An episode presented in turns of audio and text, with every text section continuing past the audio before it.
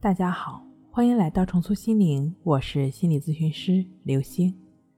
本节目由重塑心灵心理训练中心出品，喜马拉雅独家播出。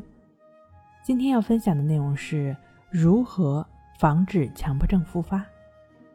在《战胜强迫症》一书中曾经提到，要懂得分清想法和我不是一回事儿，想法不代表我，而我也不是当下。产生的想法，我们会产生各种各样的想法，各种奇奇怪怪的，甚至是丑恶的想法。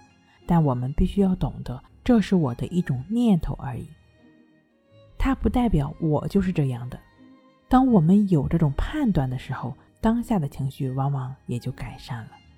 所以，我们要培养觉知、自我觉察的能力。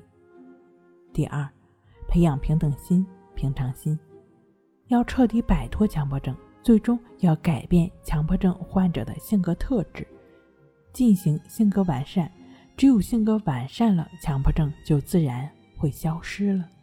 好了，今天跟您分享到这儿，那我们下期再见。